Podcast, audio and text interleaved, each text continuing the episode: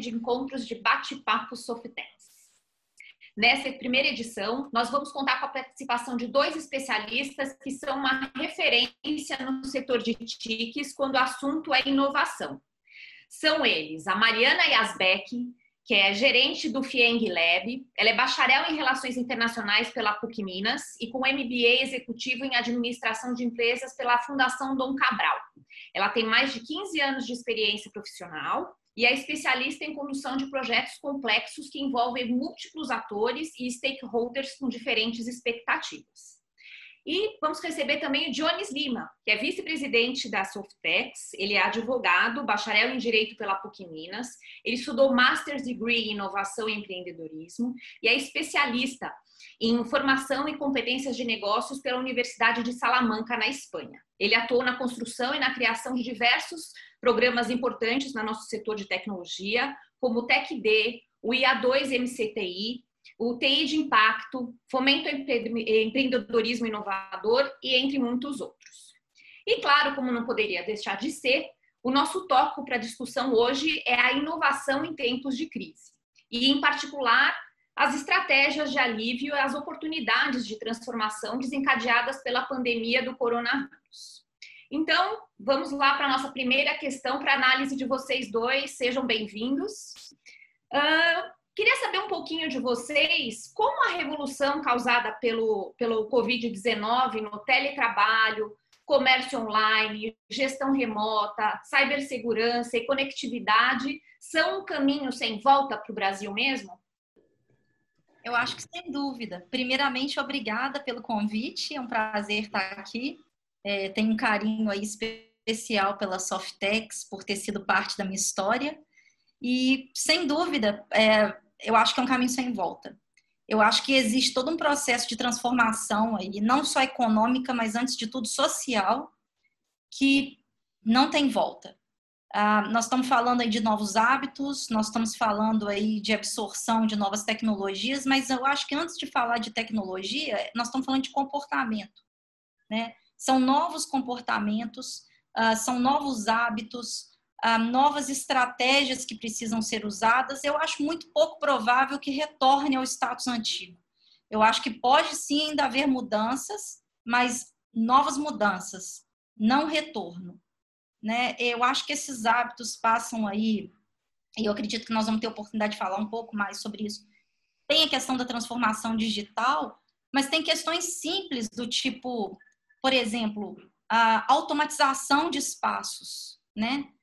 portas que você não precisa de encostar, espaços mais inteligentes no uso deles, uh, comportamento das pessoas, a forma com que as pessoas colaboram, utilização mais de processos como online, videoconferências, questões relativas a relacionamento do trabalho, do tipo trabalho remoto, né? Questões que eram pautas muitas vezes dentro das organizações, fazer home office, não fazer. Algumas organizações colocavam como pioneiras já de ter um dia de home office para o funcionário, e agora de repente você percebe que você consegue estar totalmente uma empresa inteira, principalmente empresas intensivas em conhecimento, como é o caso da Softex, você consegue estar lá inteira e todos em home office, com uma produtividade muito maior, porque você reduz o deslocamento, né? Então, você tem menos trânsito também, menos gasto, menos poluição. Então, eu acho que são uma série de fatores que vão para muito além do negócio e que envolvem, antes de tudo, comportamento social. Você concorda, Joens? Concordo e primeiro agradecer a Mari, porque é, não é só a Softex que faz parte da história dela, mas ela faz parte da história de transformação da Softex, então tudo que está inclusive no meu currículo aí é devido a ela, né? Não tem como fugir é, dessa pequena fala antes de dar minha opinião sobre o tema.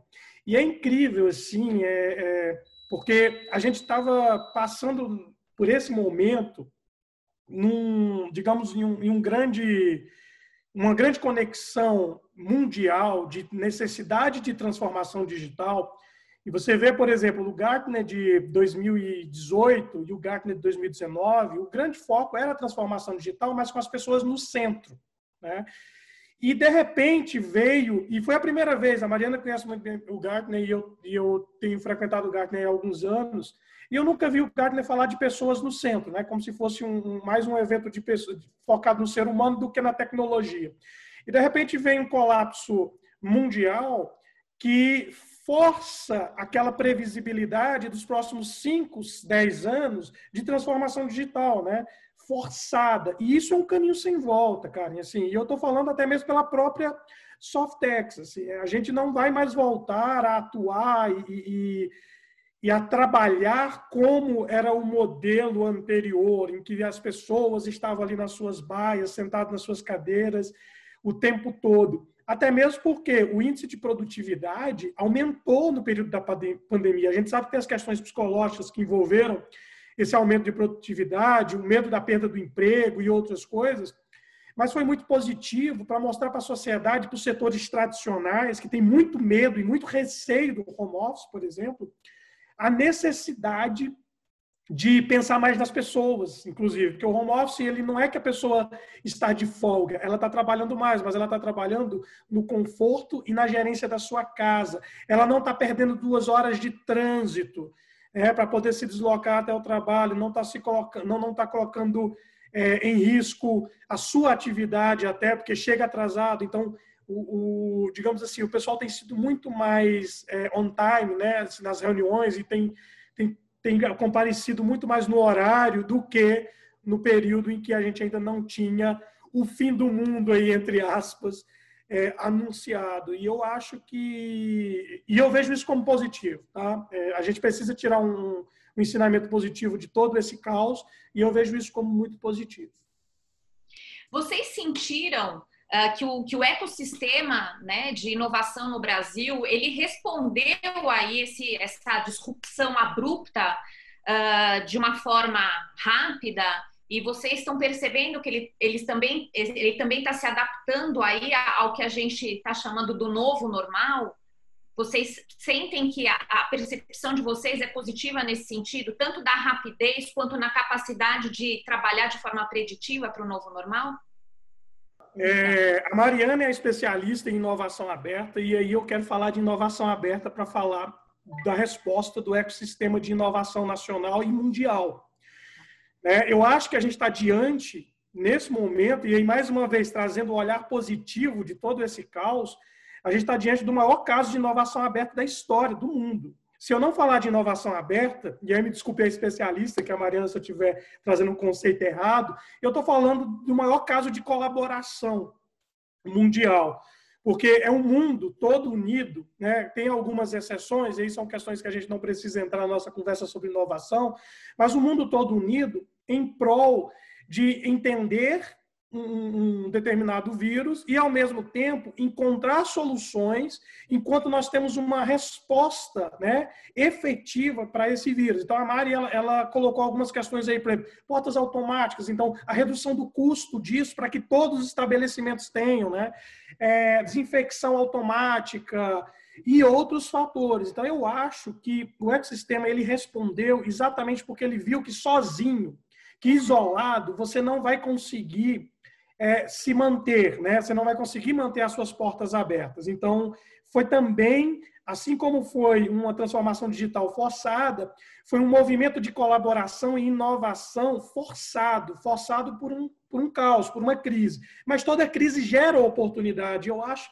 que essa tem sido a grande oportunidade que essa crise tem trazido é, para o ecossistema de inovação. E no Brasil a gente está vendo isso, a gente está vendo aí setores tradicionais se unindo com os novos entrantes é, para trazer soluções não só para a Covid, mas soluções pós-Covid. Porque a grande preocupação, eu acredito que agora a gente já está no momento que a nossa política, que o nosso pensamento tem que estar todo voltado para pós-Covid. Como que a gente retoma a economia? Como é que a gente mantém abertos negócios que são importantes para a proposta de, de, de, valor tecnológico desse país, que é tão grande e tem tanta competência né, e, e tanta capacidade é, de se posicionar no mundo como um fornecedor de tecnologia e não só como um consumidor de tecnologia.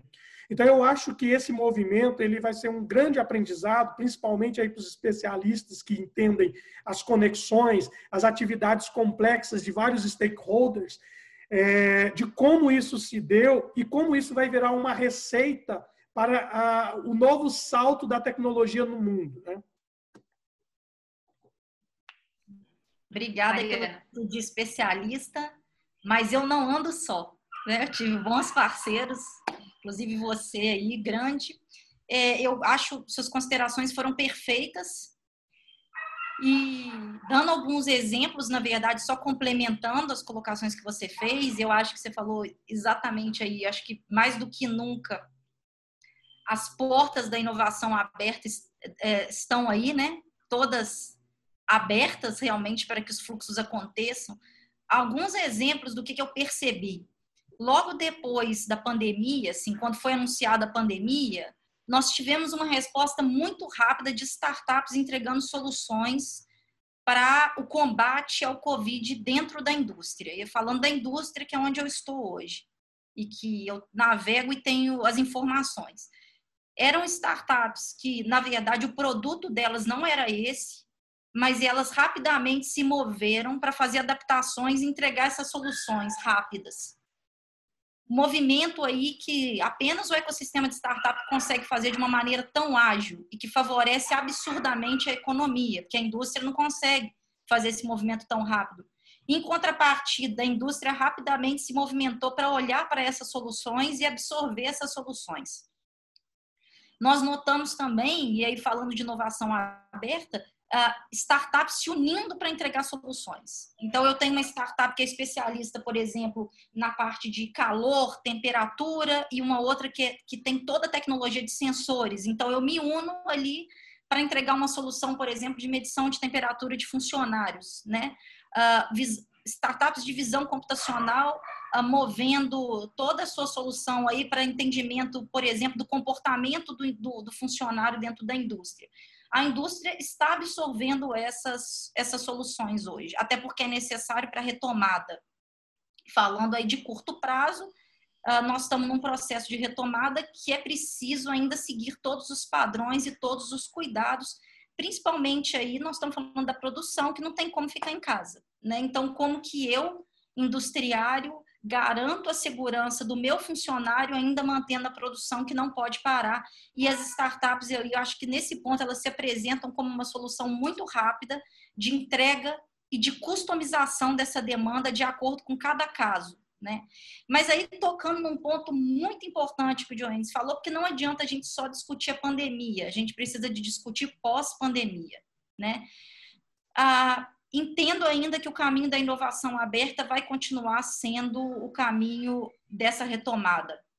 Acho que o estudo do BID mostra isso claramente, que a ciência e tecnologia são as, as ferramentas fundamentais para essa retomada. Acho que isso fica posto tanto na produção de vacinas, que é oriundo disso, mas falando aí de retomada econômica, uh, nós essa readaptação do novo normal né, essa readaptação do novo mundo vai demandar soluções rápidas, ágeis e baratas. Então, desde o que ele colocou, tanto uh, o barateamento, né, a redução do custo de soluções, desde a automatização de portas, mas também soluções que vão sim, nós temos que entender que isso é uma realidade, uh, soluções que digitais que vão uh, substituir ou vão gerar a redução do número de funcionários, né?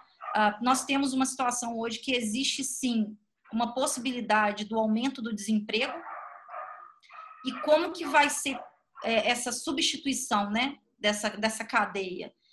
E mesmo quando não haja desemprego, que é o que a gente torce para que não aconteça, a Federação das Indústrias que tem levantado essa bandeira da não demissão, mas mesmo que não haja o desemprego, soluções ainda que vão né, é, promover a competitividade e aumento da produtividade vai ser muito necessário, né? Mantendo as pessoas ali, mas aí trazendo um pouco do que o Fórum Econômico Mundial traz o tempo todo sobre a transformação digital, que não é sobre também dispensar pessoas, mas realocar pessoas. Então, eu entro com conteúdo digital dentro de uma fábrica para melhoria da produção, para melhoria da produtividade, para redução de custo, para o aumento da competitividade e desloco e capacito meus funcionários para um mundo mais digitalizado, um mundo de visão computacional, um mundo mais inteligente, né? Uh, então, eu, eu vejo que, especificamente falando do ecossistema de startup, ele entra aí como uma, é, um grupo fundamental de entrega dessas soluções para a economia. Eu estou falando aqui mais da indústria, que é onde eu estou hoje, mas eu tenho certeza que essa mesma solução é importante para o setor de serviço, para o setor do varejo, né? Mas também eu acho que pensando a médio e longo prazo que é necessário, as universidades, sem dúvida, têm soluções lá dentro interessantíssimas que poderiam ser rapidamente adaptadas.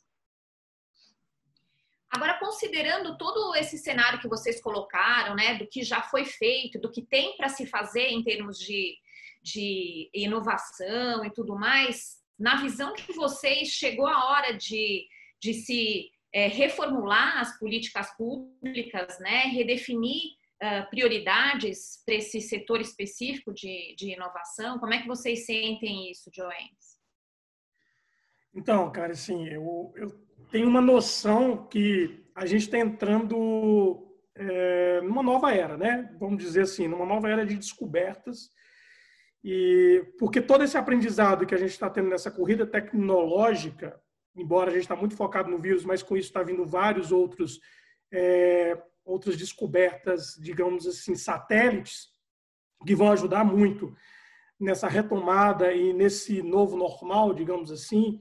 A gente tem um exemplo antes de falar da política pública que é uma coisa que a gente nunca imaginou, ou se a gente imaginava, a gente imaginava para os próximos 15, 20 anos, que era o uso de metodologia Lean na área médica, nos testes né, na aprovação de vacinas. E aí você começa a perceber que em menos de quatro meses a gente já tem vacina sendo testada em humanos.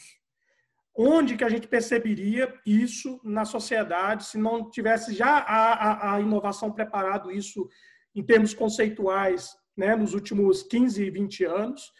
E onde que a, a medicina buscaria é, essas metodologias que estão sendo muito aplicadas, né? E eu acho que vale um, um estudo sobre isso, de como que quebrou-se o paradigma dos processos de homologação da própria Anvisa no Brasil e de outros de outras agências reguladoras no mundo, né?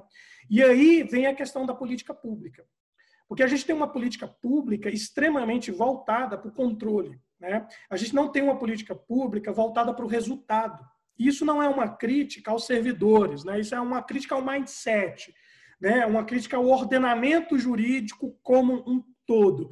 Eu acho que a pandemia ela está trazendo para a gente a oportunidade de refletir e olhar para a política pública muito focada no resultado e quebrar velhos paradigmas do relacionamento da universidade com a indústria, do relacionamento da indústria com o pequeno fornecedor, porque agora, né, assim, não é só um clichê, mas estamos todos juntos.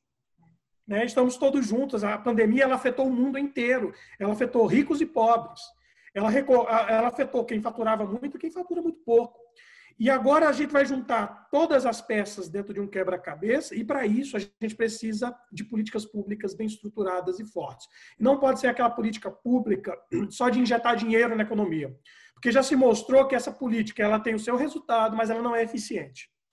A eficiência da política pública é que a gente tenha estados mais indutores e menos interventores na ação da inovação e deixar os atores de inovação induzirem e conduzirem a inovação como os principais protagonistas, porque o Estado ele só aparece, só deveria aparecer como o grande indutor, como, digamos assim, o fio condutor da inovação, mas não como o direcionador da inovação. Então, a gente, a gente tem agora, por exemplo, e eu acho que a política pública tem que olhar para isso, nós tivemos um problema sério de soberania nacional em termos, por exemplo, de semicondutores de microeletrônica, que é a questão dos respiradores.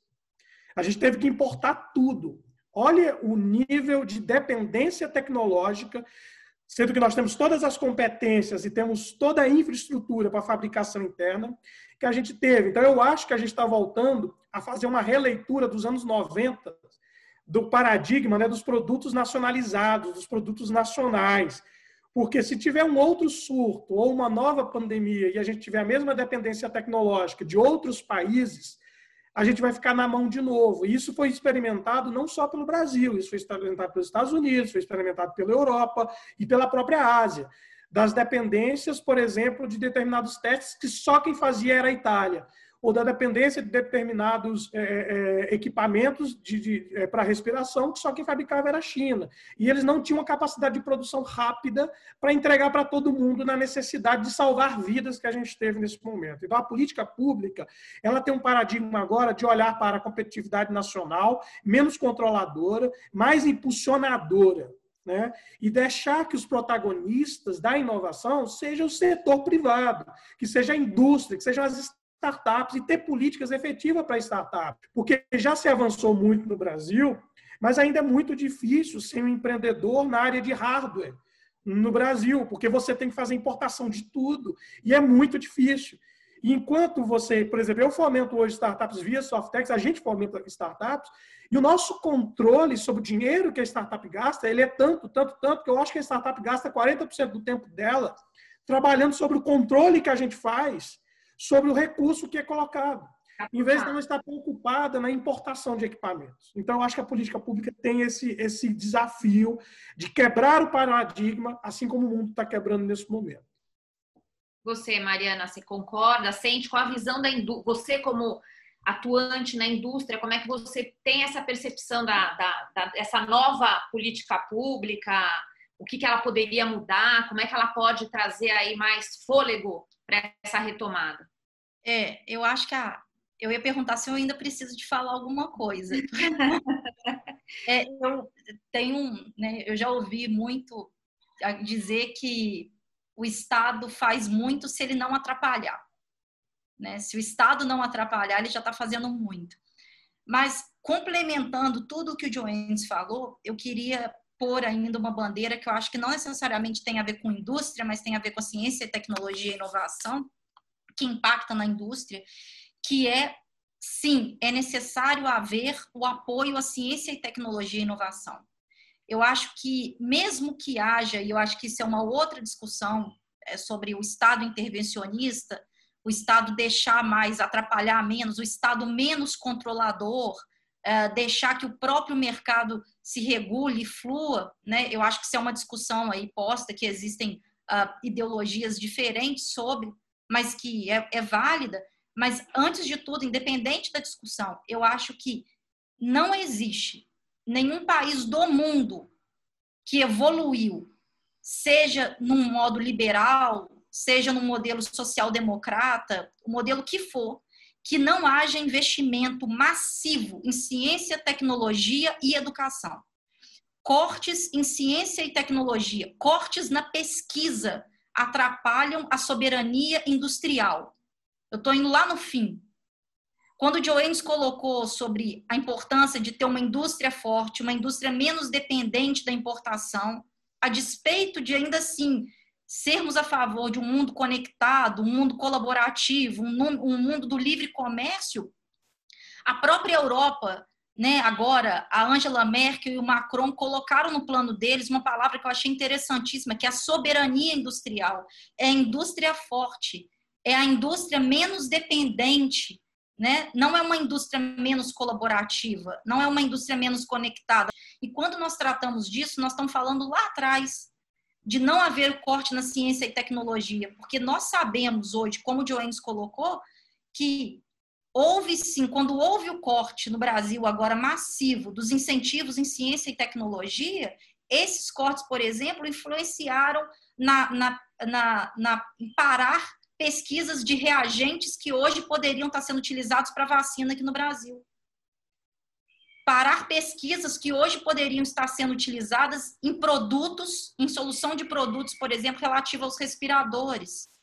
Então, nós temos que entender que a universidade no Brasil, uma universidade forte, uma universidade com bons resultados em pesquisa, e aí sim, eu não acredito, eu acredito que o governo, o governo é, é, é peça fundamental da pesquisa e da ciência de um país. E aí, com pesquisa e ciência, bem, recursos bem aplicados em temas de interesse, a indústria absorve aquilo.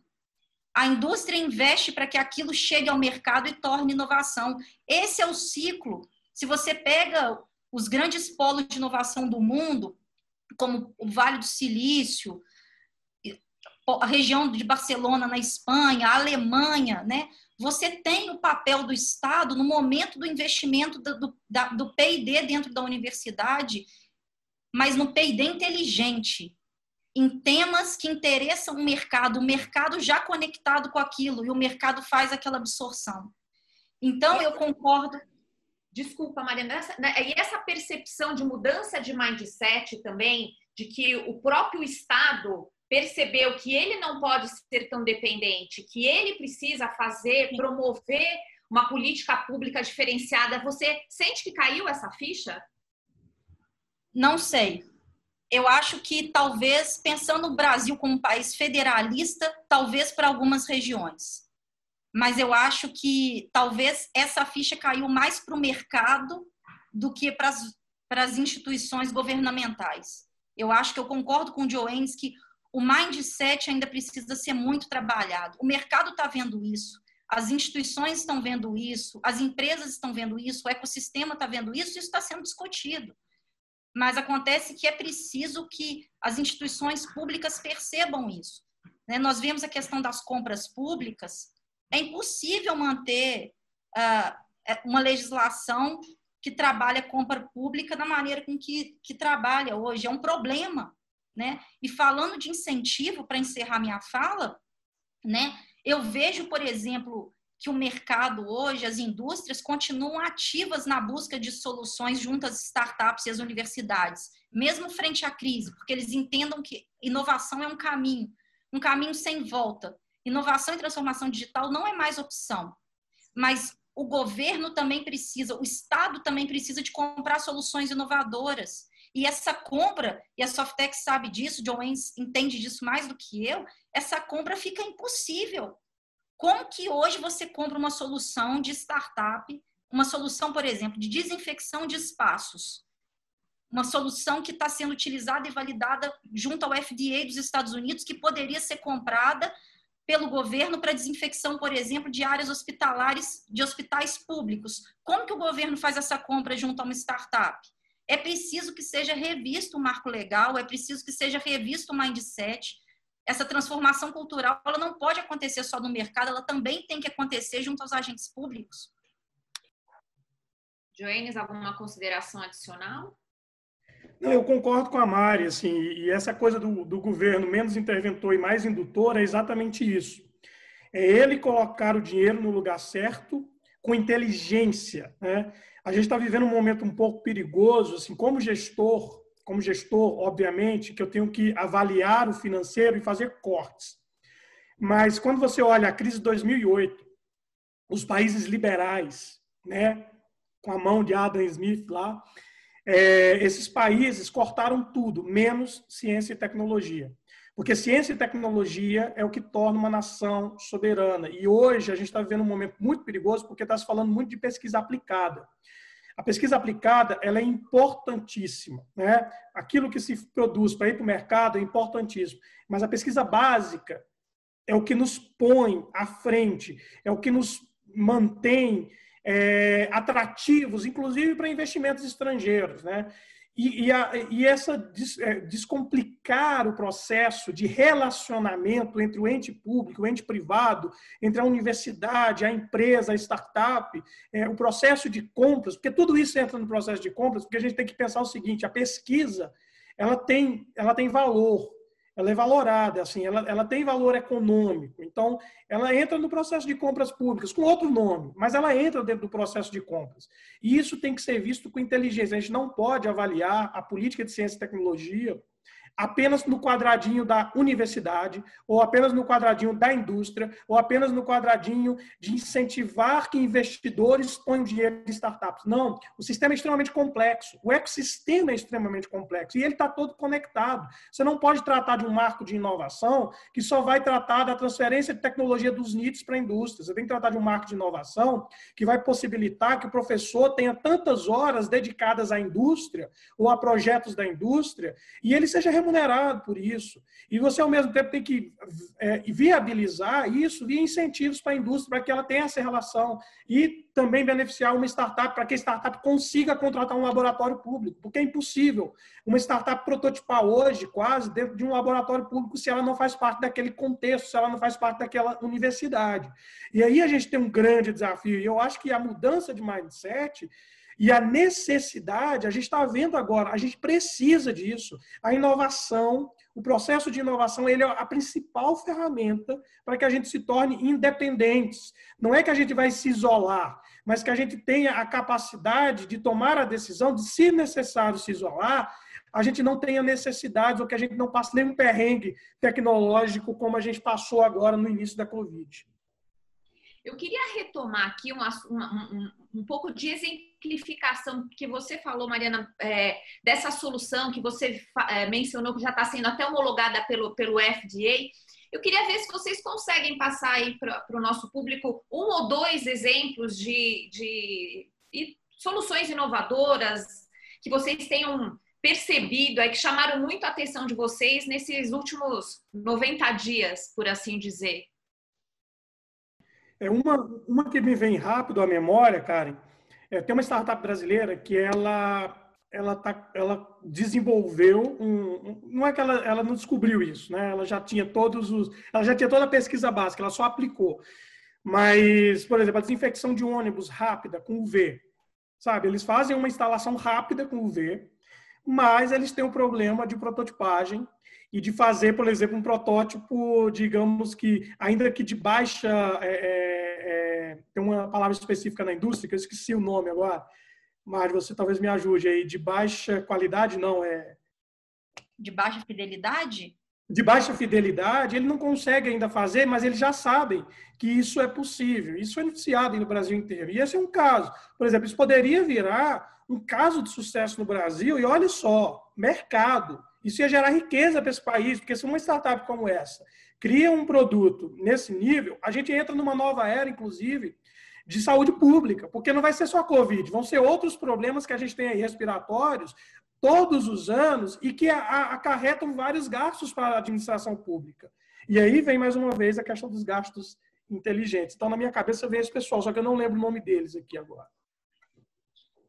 É, eu tô até estava até olhando aqui para ver o um nome técnico. Bom, dando aqui dois exemplos rapidamente. Então, fazendo um rápido jabá aí, né? O Fing Lab hoje acelerou 50 startups só com soluções para a indústria. E nós tivemos aí cerca de 14 soluções que foram apresentadas por nossas startups para o mercado para a solução de combate ao Covid. Né? Uma dessas startups, que é inclusive uma startup que está no Brasil e é da Carolina do Norte, ela trabalhou o microaerosol, né, que chama Paerosol, que já está sendo testado nos Estados Unidos para desinfecção de áreas, mas ainda precisa da aprovação da Anvisa aqui no Brasil. Então, é uma solução importantíssima que nos, os Estados Unidos já estão trabalhando o teste. Acabou de sair a notícia que ele mandou ontem, né? Uh, inclusive, uh, porque rapidamente é uma solução que desinfeta ambientes e hoje a gente sabe que isso é uma solução para qualquer ambiente para retomada, também desenvolvida por essa startup. Nós temos várias startups aí com soluções, uh, algumas, como eu disse, medição de temperaturas uh, de funcionários uh, constante, né, mediante um hardware que fica acoplado via colar, que pode ser acoplado em ônibus ônibus de entrada e saída de funcionários. Nós temos soluções em visão computacional para observância do comportamento do funcionário dentro da indústria, com proximidades, uso de EPIs. Ah, então, rastreamento de funcionários também dentro da fábrica. Então, nós temos várias soluções que foram adaptadas. Nós, inclusive, criamos uma landing page que chama finglab.com.br barra coronavírus, para quem quiser conhecer mais. São startups maduras, com soluções prontas para estarem já no mercado, mas aí são alguns exemplos, grande parte delas já estão vendendo. Né? Então, alguns exemplos aí que mostra são startups de todo o Brasil, não são só de Minas, que o ecossistema rapidamente se movimentou para entregar soluções. Algumas dessas soluções, infelizmente, depende, como, como é o caso aí do aerosol, da aprovação da Anvisa para ser comercializada dentro do Brasil. Uh, outras não, não depende, mas que muitas vezes o custo da solução não é tão barata justamente por causa das questões de importação de hardware que o Joanes falou. Vocês outras, continuar. Não, outras soluções que são bem mais simples, mais baratas, então variam. Vocês sentiram que essa pandemia também ajudou naquela batida que a, a Softec sempre fez de pensar global, pensar global? Essas soluções que acabaram sendo desenvolvidas para tratar da pandemia, que virou um problema global, acabou, vai acabar ajudando as nossas organizações a também é, mudarem, a pensarem sempre, olha, não só aqui, mas mundo todo. As nossas soluções, essas que estão surgindo aqui, podem chegar para outros mercados? Eu acho que podem. Eu acho que podem. Eu acho que até porque o pensamento das startups, principalmente startups mais robustas, tende a ser pensamentos globais. Contudo, eu entendo que existem. Eu acho que a gente está frente a uma situação que, a despeito de ser um problema global, né, uma pandemia, eu acho que as soluções são, são e precisam ser muito customizadas de acordo com as realidades locais. Né? Tanto de solução, tanto de apresentação de política pública, obviamente que nós temos algumas que, que já é dita como necessária em todo mundo, como a questão do distanciamento social, de uso de máscara, mas eu acho que a questão do incentivo à indústria, incentivo ao ecossistema, as soluções adaptadas a cada indústria, eu acho que tem muito a ver com a característica local, principalmente da própria América Latina. Então, acho que sim, algumas podem uh, correr o mundo, como é o caso dessa solução de desinfecção de ambientes, mas eu acho que outras realmente são pensadas frente à dinâmica que nós temos hoje no nosso Brasil e talvez poderia dizer, porque na América do Sul, que é muito similar, inclusive, pela forma, a, a modelagem econômica. Mas eu entendo que você tem aí uma nuance que é muito local e eu acho que isso, inclusive, é necessário nesse momento. Joens. Eu concordo com a Mari, assim, e, e, o próprio estudo do BID, ele fala que o papel da ciência e tecnologia nesse momento é de ter políticas regionalizadas por causa das suas características regionais. Então, assim, o Brasil, por exemplo, cara, o Brasil eles são muitos Brasis, já dizia aí os nossos poetas, né? Então, assim, são muitos Brasis dentro desse Brasil.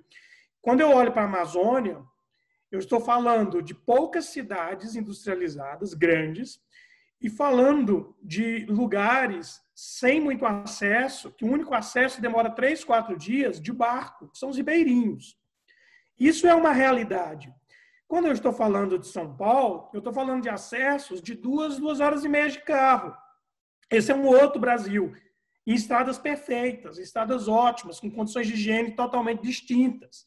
Então, a gente está falando de duas realidades é, é, sociais dentro do mesmo país, que são totalmente distintas e que têm um potencial de mercado gigantesco.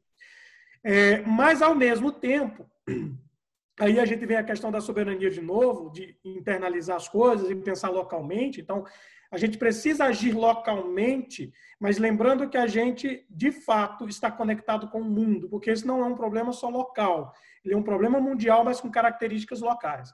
Então, a gente precisa ter políticas regionalizadas, políticas locais, mas que se conectem de alguma forma com o nosso problema global. Né? Então, eu não vou ter uma solução é, italiana ou, ou, ou é, espanhola que se aplique é, exatamente ao centro-oeste brasileiro. Né? Então, eu vou precisar de fazer uma adaptação. E para adaptar a tecnologia de alto valor agregado, mais uma vez, eu preciso da academia, eu preciso da universidade. Então, a gente precisa ter fluidez para que a universidade possa absorver tecnologia, ter transferência de tecnologia estrangeira, por exemplo, ter intercâmbio tecnológico adequado nesse momento, para que ela possa ajudar as regiões onde elas estão instaladas. Então, assim, o principal instrumento de desenvolvimento tecnológico regional que nós temos hoje chama-se universidade, chama-se academia, porque a academia sabe a sua realidade local. Ninguém mais do que a academia sabe, por causa do próprio ecossistema dentro da própria academia de humanas e de exatas, que estão ali juntos e que agora, mais do que nunca, as humanas e exatas se falam porque uma está interdependente das outras. Então, essa questão assim, vai, vira um paradigma de pensar global, vira, mas as ações são locais conectadas com o mundo global e é um ecossistema extremamente complexo, que eu acho que isso vai dar aí várias teses de doutorado depois, é, quando voltar ao novo normal. Do passado.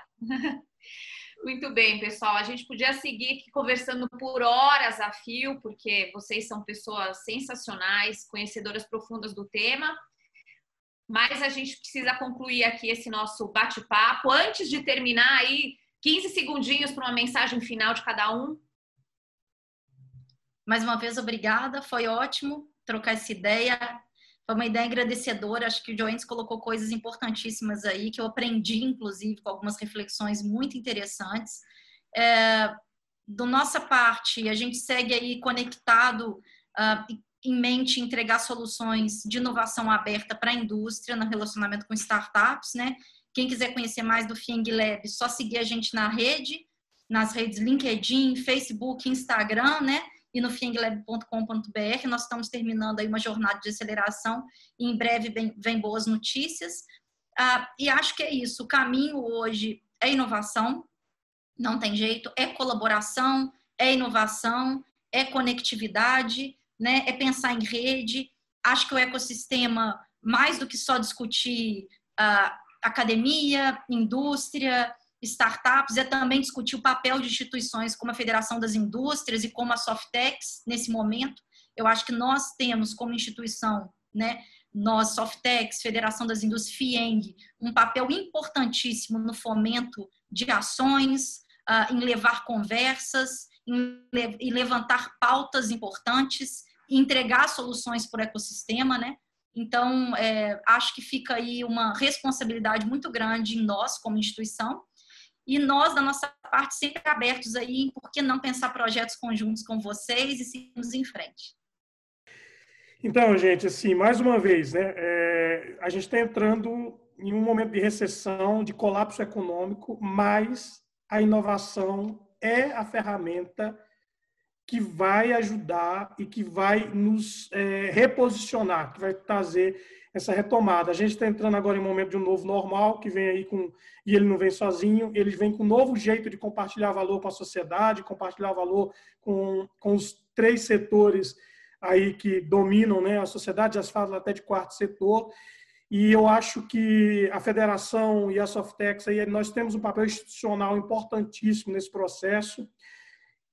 Precisamos fortalecer o terceiro setor. Eu acho que é um momento porque o governo ele não consegue alcançar o mundo, ele não consegue alcançar a ponta. Então, ele precisa dessas ferramentas da, da Federação das Indústrias, de uma Softex da vida e de outras instituições tão boas que nós temos aí no Brasil, que alcançam o empreendedor na ponta e que vai ajudar a retomada, a geração de emprego e tudo mais. É, é isso. Mais uma vez, Mariana, muito obrigado. Você é uma pessoa muito especial para a Softex. A Softex deve muito a você e principalmente essa nossa nova posição, essa nossa nova cara, tem uma sementinha plantada por você e a gestão daquele período que você passou por aqui. Obrigado. Muito obrigada. Eu levo a Softex no coração e para mim está sendo uma delícia estar aqui com vocês. Obrigada mais uma vez pelo convite. Uma honra estar ao seu lado discutindo tudo isso, Jones. Obrigada a vocês dois por participarem dessa nossa edição inaugural e nos vemos no próximo Bate-Papo Softex.